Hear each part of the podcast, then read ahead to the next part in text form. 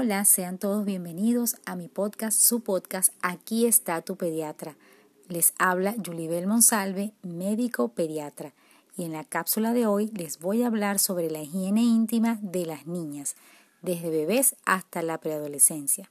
Y es que una de las zonas en las que más se acumulan las bacterias es en el área genital.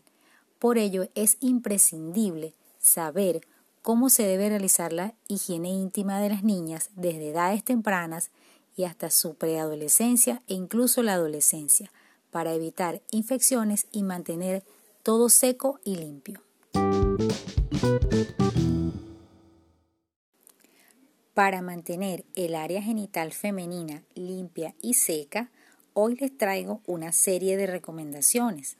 La primera de ellas es en cuanto al uso de toallitas húmedas.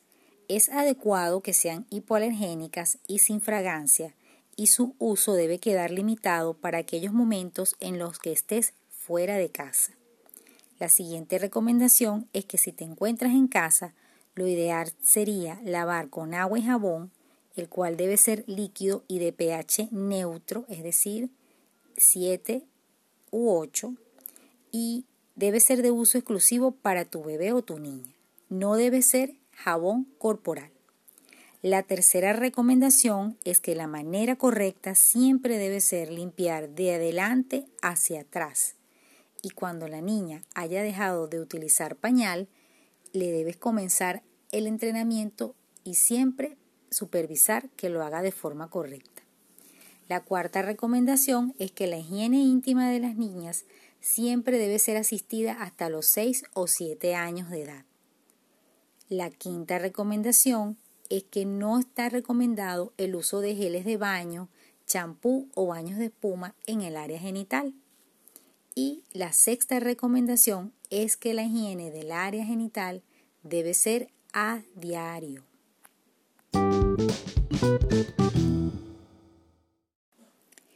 Con respecto a la ropa íntima, estas son las recomendaciones que te paso a enumerar. La primera es que se debe cambiar a diario y por supuesto si hay algún escape de orina o de heces, debe de igual manera usarse otra limpia y seca de manera inmediata. La segunda recomendación es que el material de la ropa íntima debe ser algodón, evitando aquellas fibras de nylon, de licra o cualquier otro material que pueda causar roce permanente y humedad Recuerda que necesitamos mantener el área limpia y seca. Y la tercera recomendación es que el lavado de la ropa íntima debe realizarse por separado, de preferencia a mano, con agua caliente y un jabón de ropa para después exponerla al sol o usar secadora.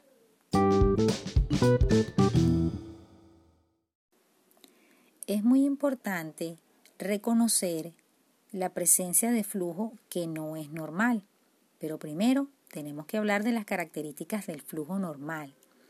Y es que algunas niñas, sobre todo cuando se acercan ya a la edad preadolescente, pueden presentar flujo. Pero la característica de normalidad se la da el color y el olor. El color puede ser transparente o blanquecino, incluso un poquito amarillo pálido, y no debe tener olor desagradable un dolor sui generis. El flujo patológico o el que no es normal es aquel que es verdoso, color grisáceo y con mal olor. A ese es al que debemos estar atentas. Y lo más importante, dependiendo de la edad, cuál podría ser la causa.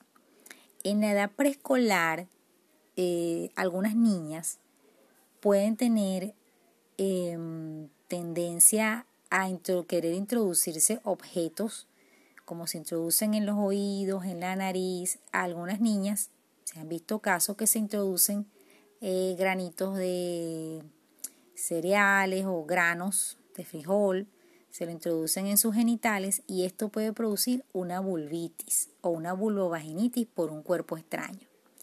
Otra causa de flujo anormal es la presencia de una parasitosis intestinal, por ejemplo los oxiuros, que son los que provocan picazón a nivel anal o prurito, y esta picazón puede pasarse hacia la parte genital y la niña arrastrar los parásitos hacia su vulva y producir también una infección en esa área por rascado. Lo importante es que puedas distinguir entre el flujo normal y el flujo que no es normal para acudir a la consulta pediátrica. Siempre debe llevar a la niña a su control de niño sano, pero también cuando presente estos síntomas, que ella, la niña que ya habla lo va a manifestar, lo va a decir, es que presenta picazón. Y al revisar la ropa interior puedes notar flujo con características que no son normales.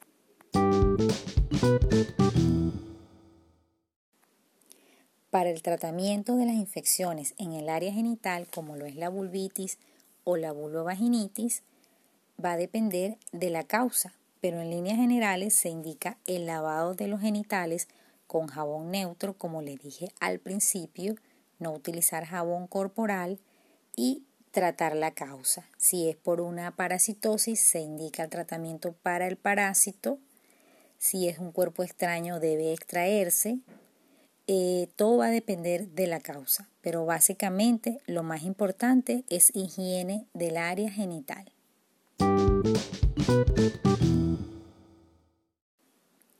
Bien, mis queridos oyentes, eso es todo por la cápsula de hoy. Si les gustó, compártanla para que la comunidad de padres informados crezca. Si tienen alguna otra duda o si quieren sugerir un tema para el próximo podcast, la próxima cápsula de mi podcast, que también es su podcast, pueden dejármelo saber a través de mis redes sociales en Instagram como Julibel Monsalve o en Facebook en mi página de Facebook como arroba doctora Yulibel Monsalve y con mucho gusto desarrollaré el tema. Y recuerden que el conocimiento vence los miedos. Chao, chao.